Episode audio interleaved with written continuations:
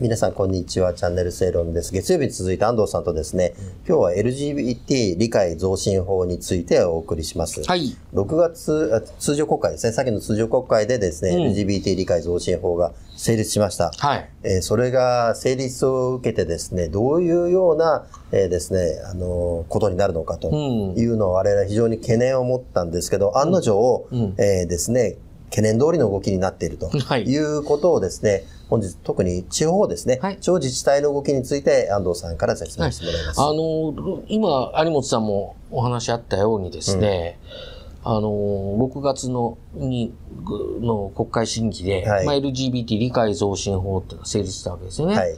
で、その成立するときに、まあ、野党、特に維新国民案みたいなをはい。取り込んで、うん。まあ、修正が図られて、うん。まあ、その修正自体は良かったわけです。うんだけど、まあ、成立してしまったということで、焦点は、それに、その、とりわけその、女性スペースの脅威というかね、そうですね。そういったものがあるわけですよね。うんそれからその性自認っていうものが法令化されてしまうんじゃないかっていうようなもの。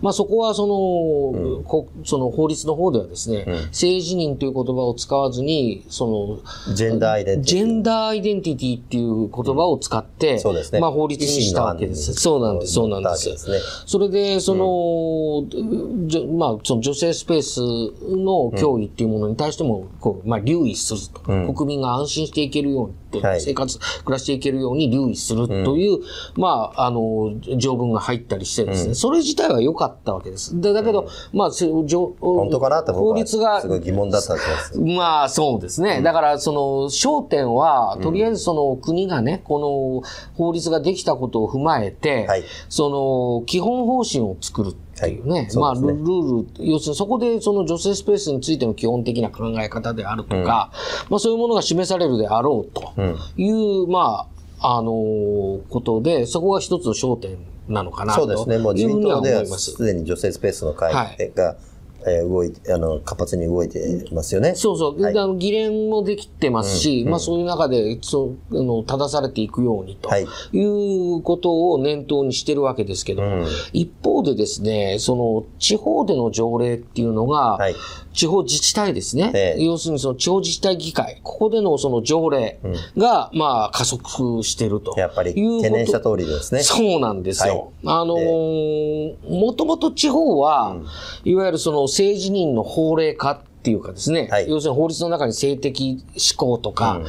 性的自認、これを擁護する、尊重する、うん。あるいは差別を禁止するみたいな、そういうことをこう入れたい人たちから見るとですね、まあ戦場というか、まあ草刈り場みたいな感じで、主戦場ですよね。そうそう、いろんなはい。人が働きかけて作ってくださいっていうようなことを、まあ、やってるわけですね。だけど、その、最初に、まあ、私どもで確認したのはですね、大阪府が平成元年に、えっ、と、大阪府、正式な名称を言うと、大阪府性的指向及び性自認の多様性に関する府民の理解の増進に関する条例。んこれを平成元年に、まあ、作ったと。んまあこれ、ただですね、その、条文そのものの中には、あの、条例名だけが、に、その性的思考とか性自認っていうのを表記していて、えーほ本文の中にはなんかてない。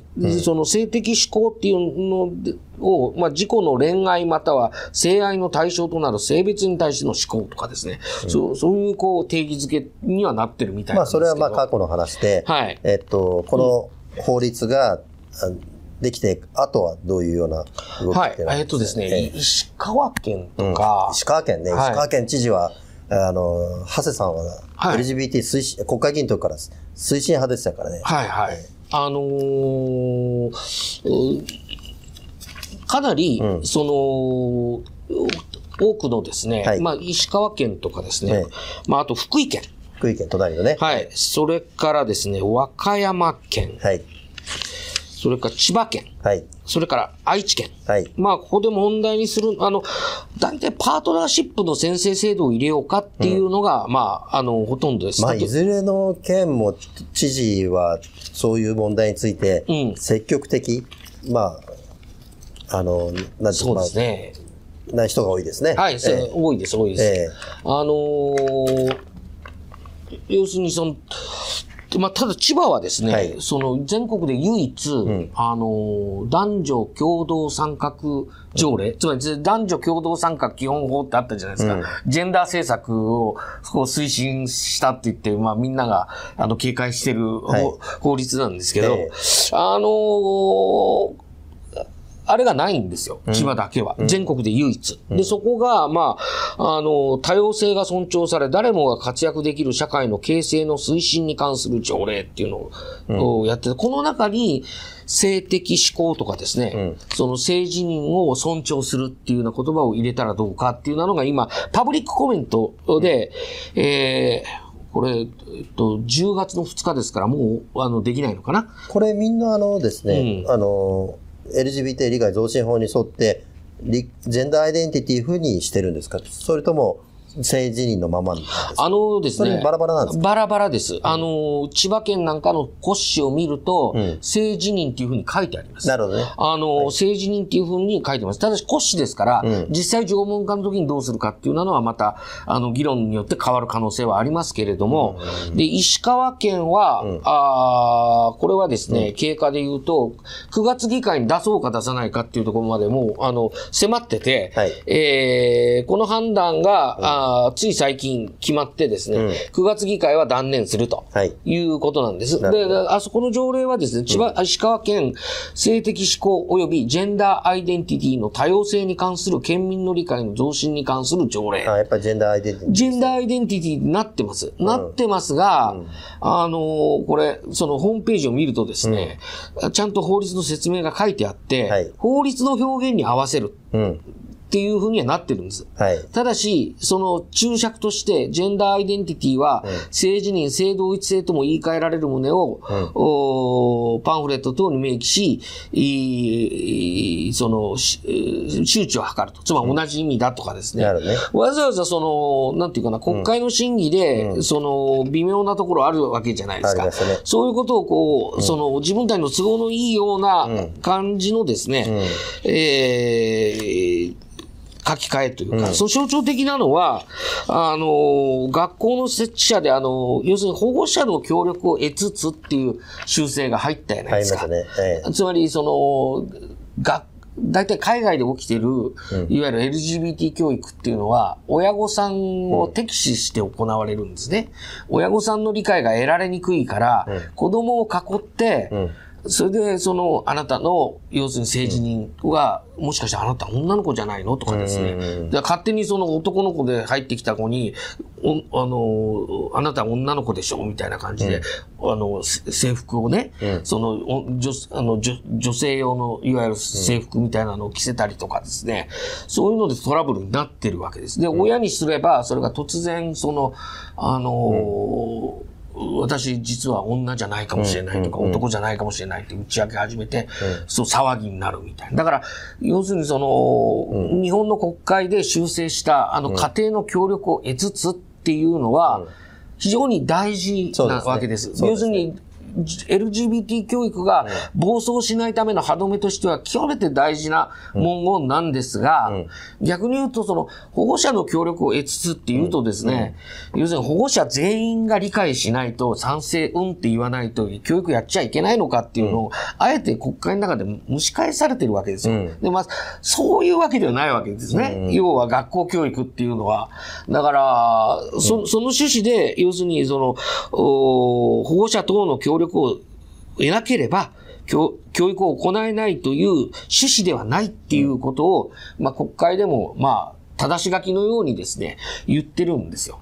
そしたらそれが、今度は根拠としてですね、蒸し返されて、表法律の表石川県のケースね。石川県のケースではですね、法律の表現に合わせるけれど、要するに保護者等の協力を得なければ、教育を行えないという趣旨ではないっていうのをわざわざ書いてなるほどね。やってるわけです。で、この、要するに骨子案は、あの、自民党も含めてですね、批判が多くて、あの、結局これは流れました。流れたっていうか、流れてはないんです。先送りっていう形で、要するに様子を見ましょうということになってますが、あー12月議会、引き続きこれはかけられる可能性があるわけです。その他にですね、愛知県なんかでは、パパートナーシップってありますよね。要するに同性愛者が家族として、あのー認めますよという、まあ、例えば、あのーそのパートナーが入院した時に、うん。その、こう見とるとかね、はい。い、うような時に、ん。あのーここに婚姻関係がないと病院にも入れないとか、あるいは不動産が借りれないとか、そういう不都合があるから、そう要するにあなたたちはパートナーであるということを、あのー認定しますよっていう、自治体として認定しますよっていうのがパートナーシップ条例じゃないですか。あのーこれは相続とか、いわゆるそういうものには、あのー法律上のものには、婚姻に基づいてやってるものには及ばない制度なんだけれども、まあそういう不都合をなくすというね、こうこういうものを多く取り入れていこうという自治体は、ああの、先ほども言ったように、いくつもあります。うん。ただそれをさらに一歩深めて、今度はファミリーシップっていうね、パートナーシップではなくてファミリーシップ。そういう人たちも含めて家族として認定しましょうっていうのを、愛知県が、あー今あーパブリックコメントかな、あの、ホームページで公表して、ファミリーシップを検討しますと。意見募集をしますと。これは制定の方向でいきますという。それからですね、ファミリーシップっていうのは、まあ、兵庫県なんかでも、あの、検討されてます。まあ、パートナーシップは滋賀、山形、まあもう、限りがないということですね。そんな感じで広がってるんです。うんこういうような地方での動きっていうのがあると、やはり国がちゃんとした指針を示さないと、それぞれがまあバラバラになややってるわけでしょ？そうですね。バラバラで、まあ、競ってるような形になってて。まあ、少なくとも、この、先ほどちょっと前後するんですけど、あのー要するに国が法律を作るまではね、要するにその、例えば小金井市とか、あるいは東京とか文京区とかでですね、まあ、それぞれの自治体ごとに、まあ、あの、性的辞任とか、あ性自認を性的辞任とかいう言葉で入れてみたり、あるいは、その、性的思考っていう言葉だけを入れてみたり、まあ、初めて、あの、ず全国で、その性的思考及び性自認という言葉を条例に盛り込んだのは東京都の多摩市。まあ、文京区も近いことはやってるんですけど、まあ、これ平成25年の話なんですね。で、だけど、やっぱりその二つとも、要するに法令のも、法律上の言葉にはなってないわけですよ。それが、ここ今国会の議論で、要するにその、お墨付きを与えちゃったっていうね要するにお墨付きを与えた格好になってるってことです。そうですねあの、つまり、法律用語として、性的思考及び、えー性的あ、ジェンダーアイデンティティか。っていう言葉が入ってしまった関係で加速してるっていうね。これね、でも僕、岸田総理の責任は非常に重いと思うんですけど、やはりこの議員立法したから自分は関係ないみたいなね、関係ないとは言わないけども、これは議員立法ですから、過去内閣の法律じゃないですからっていうんで、説明しようとしないじゃないいや、あの、と、あの、あの、火をつけたのは彼じゃないですか。そうなんですよ。だからこれね、非常に問題になって、まあ、海外のケースは各地、ええアメリカなんかでも非常に大きな問題になってるわけですよね。そうですねこ。れは今、今、安藤さんの説明を聞いただけでも、これから本当に大変だなと。大変ですよ。でも、一回できてしまうと、それは国が、この条例は無効だとかね、それはあの、あるいはこの条例は問題あるあるというふうに、あの、なかなか直せないですよ。でそれそうでしょだって、あの、法律を作っちゃったわけだから、ねうん。でも、でもそれを引き金引いたのは国の法律なんですよ。そうですね。うん。国会議員でね、この責任は非常に大きいと思いますよね。大きいと思いますねええだから、なんとなく、国会で十分な審議もせずにね、もう、いあの、まとめてしまったいやそうなんだいうところは、結局こういう問題が、あの、起きてしまうわけでしょ？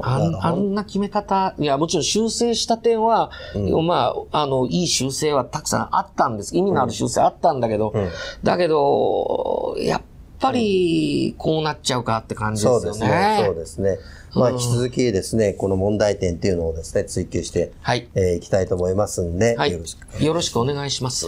えー月刊正論11月号好評発売中です。創刊50年の記念号でございますんで、ぜひですね、お買い求めください。よろしくお願いいたしますよろしくお。願いします。